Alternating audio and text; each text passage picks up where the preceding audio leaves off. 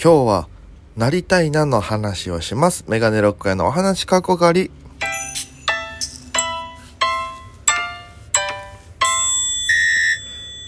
さあ、ということでございまして、えー、ご視聴ありがとうございます。僕は東京でピン芸人として活動しているメガネロック大江です。よろしくお願いいたします。さあ、えーこの番組は、えー僕がただただ、えー毎日お話をするだけのですね、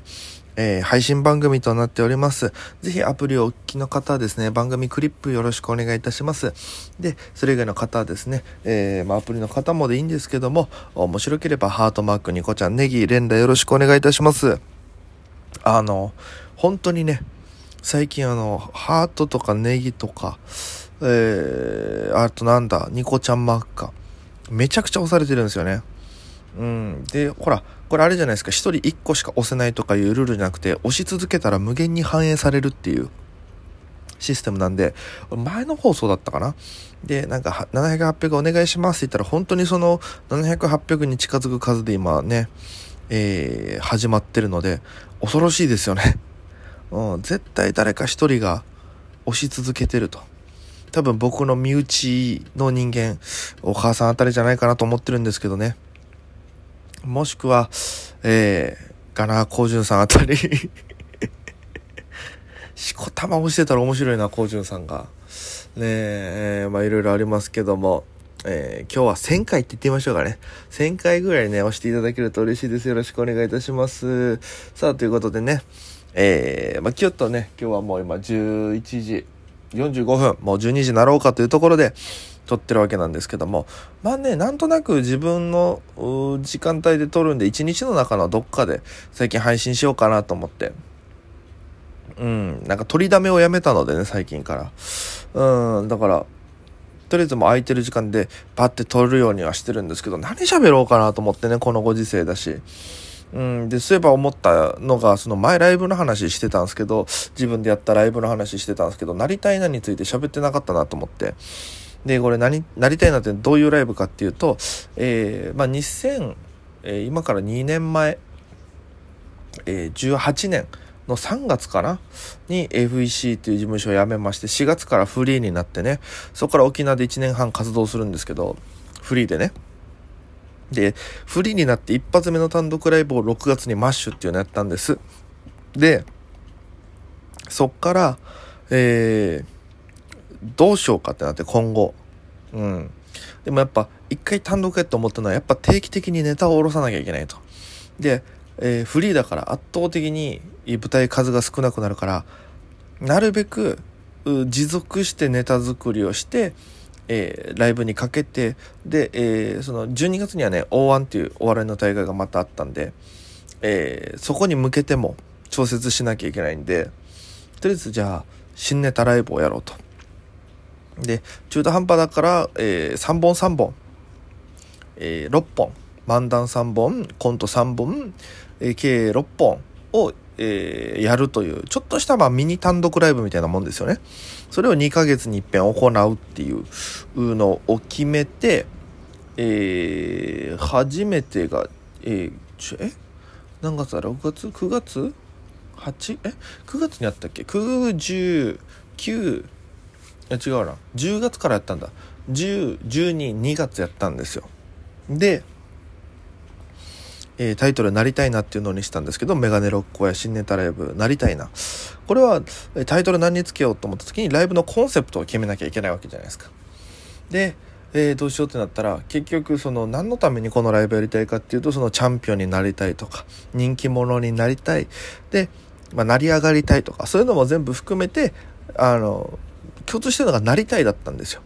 だからああじゃあもうひらがなでなりたいなって可愛く言った方がいいかなと思って、メガネロックへ単独ライブなりたいなっていうのをつけまして。で、デザインも、えー自分の中で決めてたのがあって、企画ライブは絵とか、そういうのにして、で単独ライブだけ自分が映るのにしようと思って、うん、で、ちょっとその方面で考えててどうしようかな、俺絵得意じゃないしなと思ってたら、えーたまたま、えー、ツイッターをその時に見てたら、えー、アンミンさんっていうね、えーアーティストさんというか、あの、絵を描いてる方がいらっしゃるんですけども、その方が、えーあの、うるせえやつらのラムちゃんを、ちょっとね、ミニサイズにして、なんていうんですかね、ちょっと、セクシー路線というか、可愛いキャラクターみたいな感じで、アレンジして描いてる写真が回ってきたんですよ。タイムライン見たら、あ、これだと思って。で、一応多分その時フォローかなんかしてて面識終わったんですぐ連絡してすいませんっ、つって。絵描いたらどれぐらいの料金かかりますとか交渉して、で、えー、たまたま、えー、僕の前の事務所の、えボランティアスタッフって形でライブのお手伝いで入ってた方がいて、え女性の方なんですけども、その方のいとこだったらしくて、その安民さんが。で、まあ、知り合いだし、あ特別にこんぐらいで、えどうですかみたいなお話をしてくださって、いや、めっちゃお願いしたいですってなって、リクエストどうしますってなって、僕を可愛く描いてほしかったって。本当にちょっと相談して、あの、ラムちゃんの絵見たんですけども、あんな感じで僕を可愛く描いてくれませんか？ってお願いしたら、ものすごいなんかちょっといい感じの、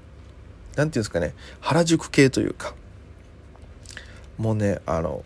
なんていうんですかね、僕、周りのその人たちに恵まれてるなって改めて思ったんですけど、えー、なんとなく、例えばイメージが10個あったとしたら、あの、そのアーティストさんの、ね、なんていうんですかね、デザインのイメージというか、えー、この雰囲気も大事にしたいんで僕は何、えー、て言うんですか僕の作品を作ってくださるっていうかは、えー、その人にその人が僕をどう見えてるかを作品にしてもらうっていうイメージで僕は、えー、あのお願いすることが多いんですけどもそうどう見えてんのかなとか、えー、いうのがそれでわかるんで。でお願いして10個例えばだからそういうのがイメージがあるからね、うん、10個あったとしたら8個ぐらいしか言わないんですよ。で残りの2個はその8個を聞いた上であのイメージして、えー、作ってもらう。だから全部を全部言い過ぎるとなんなんだろう思考の余白というかねあの遊びが生まれないんですよね。うん。僕の持論ですけどね。遊びが結局その面白かったりするというかあいろいろあったりするんで意外とだからね前の単独の写真もそうですけど当日あ全然イメージと違うなじゃあこうしようとか。その臨機応変さが生まれるのはやっぱそういう感じなんじゃないかなっていうのは、え、ずっとイメージとしてあってそれを投げたら本当に理想のやつが返ってきましたね。自分でもびっくりするぐらいめっちゃいいっていうのができてこの絵を未だに僕は Twitter のアイコンとしても使ってるんですけど、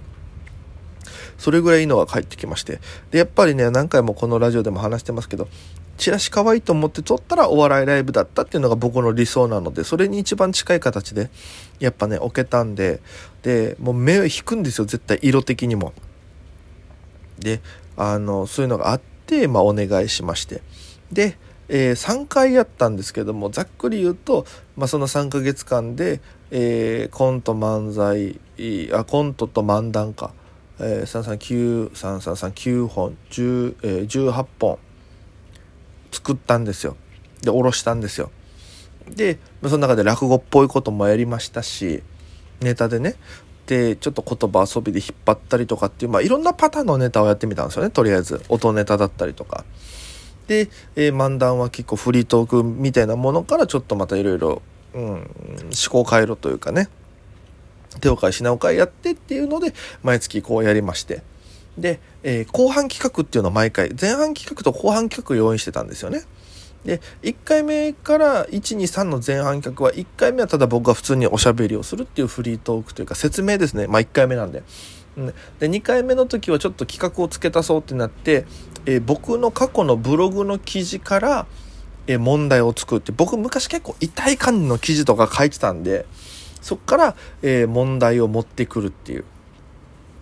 なんか O1 グランプリ直前に大家が思ってたことは何でしょうみたいな決意したことは何でしょうみたいな。いやじゃあ僕が覚えてないですよ僕は。で、えーそのまあ、選んでもらった人がそれを見つけて問題にしてるんですけど。でえ僕がじゃあお椀が近いんでネタ頑張るぞとか書いてると思いますって言ったら結果的に返したのが、えご工事の保険の授業頑張ろうみたいな。いや、全然俺こんなこと書いてたんだ、みたいなので、こうやるっていうオープニング企画。で、3回目は、えゲストを、えゲストに、えまきびしさんっていうね、えこのラジオでもお話ししてますけども、僕の師匠、二次会の師匠の、司会の師匠の牧菱さんをお呼びして二次会のテクニックを学ぶっていうのをやったんですよ。で、まあオープニングトークは牧菱さん知ってもらうっていう意味でも出てもらってって感じなんですけども、で、えー、それぞれの後半企画があって、まだちょっと時間の都合上あれなんで、えー、後半企画の話は、えー、明日の分の放送で、えお話ししますけど、そういう風にして手を変え、手を変え、品を変え。うん、思い出も各、各回それぞれめっちゃあるんですよね。うん、で、見に来てもらってた、やっぱ人に、えー、言っていただいたので嬉しかったやっぱ回を追うごとに、なんか中身良くなってるねとか、やっぱすぐ反省をこう活かせるっていうのは定期ライブの強みだなと思って。うんで、えー、3回目の時は、あれですよ。それこそこのラジオでも前使ってました、キノコホテルのマリアンの東雲さんに使っ作っていただいた出囃子で、初めて、えー、登場したのも、その、なりたい目の3回目からなんでね。いやあれは気持ちよかったですね、出ていく瞬間。それになんかね、出囃子が鳴った瞬間、まあ、オープニングでね、説明して出囃子作ってもらったんですよって話して、で、出囃子が流れた瞬間の、すげえみたいな、ちょっとざわざわ感ね。うん、あれも新鮮でしたね。マジで、東京のライブでね、一回も流し、東京のライブで自分のライブぐらいか、あとは、東新宿のラブ TKO って場所であったイベントぐらいでしか流してないから、ちゃんと多分お笑いのライブで流してないから、これもね、早く流したいんですよね。うん、聞いてもらいたい曲なんで。えー、まあ、こんな感じでおしゃべりしてましたら、えー、お時間なんでね、えー、続きは明日の放送でじっくりお話ししたいと思います。ということで、えー、ぜひ皆様、えー、クリップと、えー、連打よろしくお願いいたします。ということで、本日はこれにて終わり。それでは皆様、また明日、また今夜。